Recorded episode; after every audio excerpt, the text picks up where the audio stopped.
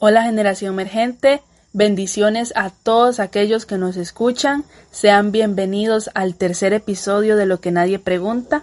Hoy estaremos bajo el tema de cómo leer la Biblia sin dormirme en el intento. Vamos a estar junto al pastor Elías Badilla de la iglesia de Paraíso. Dios me los bendiga y muchas gracias por confiar en este servidor, Pastor Marcos Elías Badilla, pastor de la iglesia de Dios en el switch de Paraíso Zigzag. Iniciamos con la primera pregunta y es ¿qué debo tomar en cuenta antes de comenzar a leer la Biblia? Lo primero que tiene que tomar en cuenta es el tiempo. Sacar un tiempo donde usted no esté apurado, no tenga nada pendiente, sentarse en un lugar tranquilo, con libreta en mano, para sacar apuntes y si es posible, tener en cuenta un diccionario donde le aporte y le ayude para alguna pregunta de difícil comprensión, ya que el lenguaje en que está escrita la Biblia, en la traducción de Reina Valera 1960, usted va a encontrar palabras que quizás no está familiarizada con ella en nuestro lenguaje alotico. Entonces es bueno tener una libreta de apuntes, buen tiempo, tranquilidad en ese momento en que va a usar la Biblia y un diccionario donde usted pueda entender palabras, por ejemplo, concupiscencia, lascivia, eh, palabras así que, que no son de diario manejo. Eso sí, a grandes rasgos, ¿verdad? Tomar en cuenta también que es la palabra de Dios y que hay que asumir eso con mucho respeto, con mucha devoción, poniendo atención a cada palabra que usted esté leyendo. La siguiente pregunta sería, ¿por dónde debo comenzar a leer las escrituras? Bueno, yo siempre he recomendado, cuando una persona va a comenzar a leer la palabra de Dios, algunos comienzan por el Génesis, y cuando ya van por el libro de números, que es un montón de, precisamente de estadísticas, eh, se aburren. Siempre es bueno comenzar a leer la palabra de Dios en el libro de San Juan.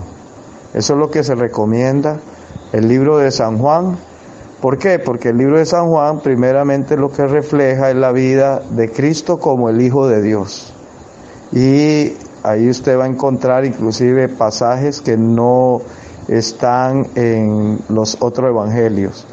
Entonces, por eso a, los tres primeros libros del Nuevo Testamento se le llaman sinópticos, porque casi dicen lo mismo, pero el libro de San Juan no es sinóptico, sino que es un libro aparte, con otra perspectiva y visión de la vida de Cristo y ministerio. Entonces, comiencen siempre a leer la Biblia para que los motive por el libro de San Juan. ¿Qué estrategias puedo utilizar para entender mejor lo que Dios quiere decir a través de su palabra? Muy bien. Esto de estrategias, eh, yo diría que una de las estrategias mejores es usar una versión moderna a la par de la Reina Valera en los cultos, en nuestras iglesias tocamos solamente la Biblia Reina Valera. Esa es la que usamos. Pero a la hora usted de entender mejor el texto, hay traducciones como nueva versión internacional, nueva traducción viviente, la Biblia habla hoy, donde usted puede encontrar este, mejor comprensión del texto. Eh, usar esas traducciones es mejor. También eh, para estrategia de lo que Dios me quiere decir en su palabra, es importante también tener un comentario bíblico. Ahí voy a entender lo que Dios mejor quiere decirme. Pero hay algo insustituible y es cuando vamos a leer la Biblia o estudiarla, es bueno orar, es bueno pedirle al Señor por medio del Espíritu Santo que me revele. Y una de las estrategias que uso yo es que me, cuando estoy leyendo algo, por ejemplo, para hacerles breve, Isaías 31 dice, hay de aquellos Vamos a parafrasearlo así. Hay de aquel que se aparte de Jehová para pedir consejo a otros y no de mí, añadiendo pecado al pecado. O sea, ¿cómo, ¿qué hago yo para entender ese mensaje?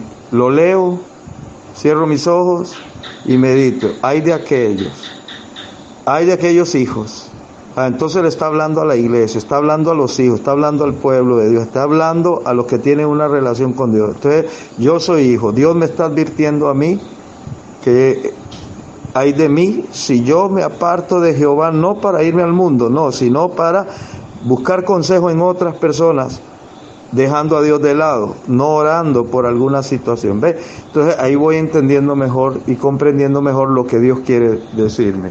Eso a grandes rasgos. La siguiente pregunta sería, ¿qué errores debo evitar para lograr un mejor entendimiento de las escrituras? Uno de los errores que usted debe de evitar es pensar que lo que usted está leyendo le está dando a otra persona. Ve, este texto le serviría a otra persona. Cegándose y no permitiendo que Dios le está hablando a usted. Cuando usted lea la Biblia, usted tiene que entender y evitar ese error de que no es para mí eso, es para el que no vino. Cuando usted lea la Biblia, mire, este, esto que dice aquí está bueno para fulano de tal. No, la palabra de Dios cuando usted la está leyendo es para usted. Dice la Biblia que es lámpara a mis pies su palabra. Entonces evite el error de creer que la palabra que usted está leyendo es por alguna situación a terceros o externas a usted. No, siempre entienda que la Biblia es para usted. Otro error que tiene que evitar es creer que usted no necesita ver con detalle todo lo que rodea al texto que usted está leyendo. Sea, ceñirse en el texto, sino que usted tiene que saber por qué está diciendo eso, a quién se lo está diciendo, el marco histórico en el tiempo en que se está diciendo. Y así usted va a tener una mejor comprensión de lectura. Entonces, evite el error de no querer investigar por qué está diciendo la Biblia tal cosa. Y un cuarto error que yo puedo decir que hay que evitar es el que usted diga que no necesita escudriñar la escritura, sino que con solo que yo lea ya entendí. Y no hacer, y cuidado, eso es un error gravísimo, querer hacer de un versículo una doctrina. No, eso no se puede hacer. Nunca haga usted de un versículo una doctrina. Por ejemplo, Hechos 16:31 dice, y ellos le dijeron, cree en el Señor Jesucristo y serás salvo tú y toda tu casa. Y usted va a cometer el error de creer que ese versículo es para usted también, sin analizar bien por qué Pablo dijo eso. Otro error que puede cometer usted es creer que, que, por ejemplo, Pablo dijo, todo lo puedo en Cristo que me fortalece, y usted lo dice y lo declara, y no entiende por qué fue que Pablo dijo eso. Entonces, aislar todo un contexto bíblico, asumiendo solo un versículo y hacer una doctrina de eso, es un error, y por eso mucha gente no entiende lo que Dios quiere decirle en la palabra. Como quinta y última pregunta, ¿Cómo puedo aplicar lo que la Biblia dice en mi vida diaria? Bueno, Salmo 101, 6 dice, lámpara es a mis pies tu palabra. Entonces, entendiendo que una lámpara es para alumbrar el camino que uno anda. Entonces, todos los días leer un versículo de la Biblia y qué dice la Biblia con respecto a esto que voy a hacer o que me, qué dice la Biblia y aplicarlo en su vida. Hoy voy a aplicar esto que dice Dios aquí en mi palabra, porque también dice con qué limpiará el joven su camino. Dice con guardar su palabra. Entonces, dos cosas importantes, tener la palabra de Dios como una lámpara y dos, guardar la palabra de Dios. para que así yo no me, eh, me desvíe. Entonces es importante cómo puedo aplicar lo que la Biblia dice en mi vida diaria. Bueno, usándola como lámpara, que usted está en un momento oscuro, ¿qué hace? Prende el foco, prende la lámpara. Entonces, antes de hacer algo, acuérdese lo que dice la Biblia con respecto a eso que va a pasarle o está haciendo. Y eso es prender la lámpara.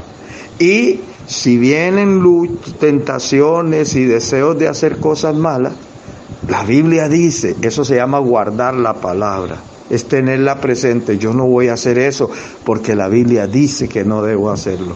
Eso se llama guardar la palabra.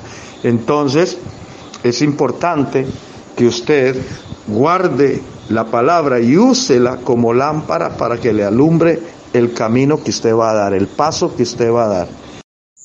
Muchas gracias al pastor Elías por haber aclarado todas nuestras dudas. Esperamos que este podcast haya sido de mucha bendición para tu vida y espera el siguiente capítulo la próxima semana.